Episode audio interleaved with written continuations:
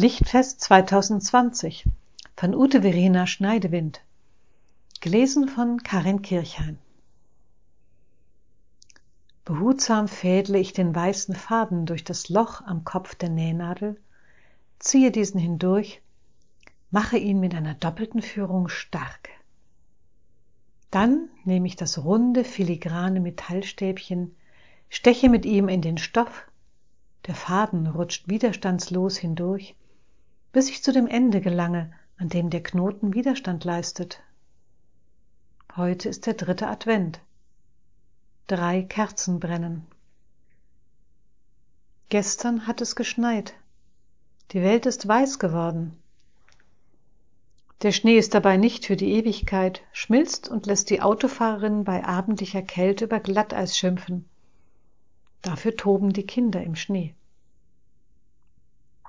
Ich sitze zu Hause in meiner Dachgeschosswohnung und nähe mit der Hand Weihnachtsgeschenke.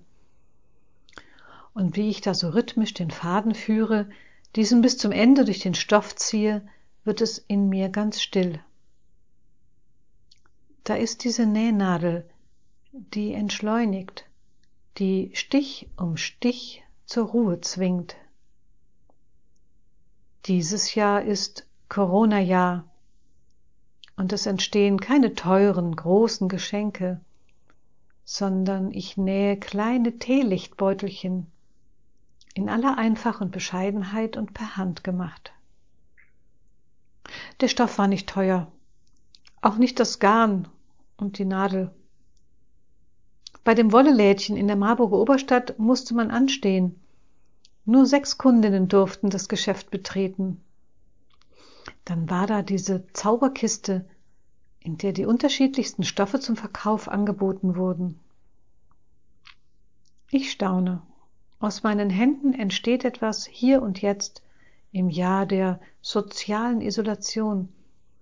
Etwas, das mit Liebe und Herzenswärme für meine Mitmenschen gefertigt wurde und mich diesen trotz aller Distanz nah sein lässt. Es erinnert mich an eine Zeit, in der sich die Frauen vom Dorfe trafen und noch abends strickten, stickten und eben nähten und sich Geschichten erzählten.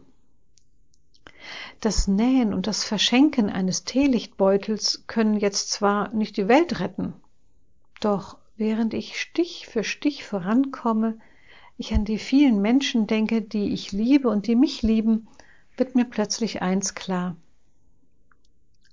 Die höheren Mächte beruhigen manchmal nicht den Sturm, sondern den Menschen im Sturm.